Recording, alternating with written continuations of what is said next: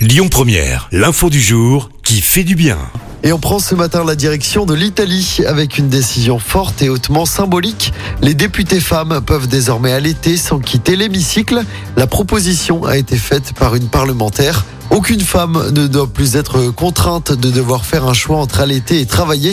Malheureusement, aujourd'hui, les femmes n'allaitent plus entre le troisième et le sixième mois du bébé car elles reviennent travailler, a indiqué la parlementaire. La mesure a en tout cas été approuvée par l'ensemble des élus. Les députés pourront donc allaiter dans l'hémicycle jusqu'au premier anniversaire de leur enfant. La première ministre italienne a salué ce nouveau règlement. Écoutez votre radio Lyon Première en direct sur l'application Lyon Première, lyonpremière.fr et bien sûr à Lyon sur 90.2 FM et en DAB+. Lyon Première